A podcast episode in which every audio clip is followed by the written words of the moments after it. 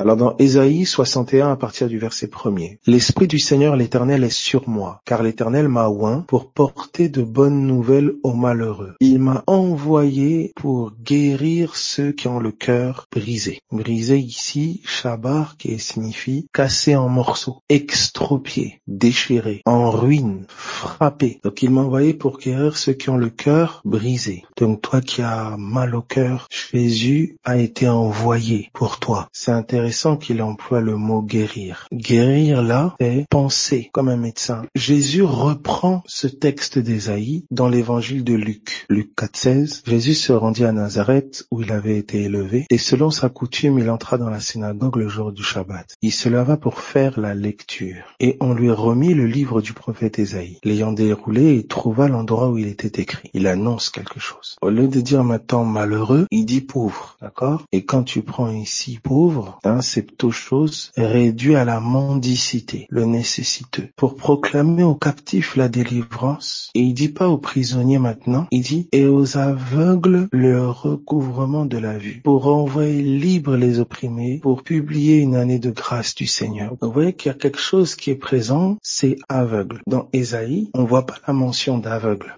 Donc comme si à une certaine mesure, la captivité est liée à un aveuglement. Ton cœur a des yeux et un cœur aveugle est un cœur en prison. Jésus va dire ceci. Ensuite, il roula le livre, le remit au serviteur et s'assit. Tous ceux qui se trouvaient dans la synagogue avaient les regards fixés sur lui. Alors il commença à leur dire, aujourd'hui, cette parole de l'écriture que vous venez d'entendre est accomplie. Que ton cœur attrape quelque chose. Cœur brisé, cœur captif, cœur prisonnier, la liberté pour les captifs, le recouvrement de la vie pour les aveugles, au nom de Jésus.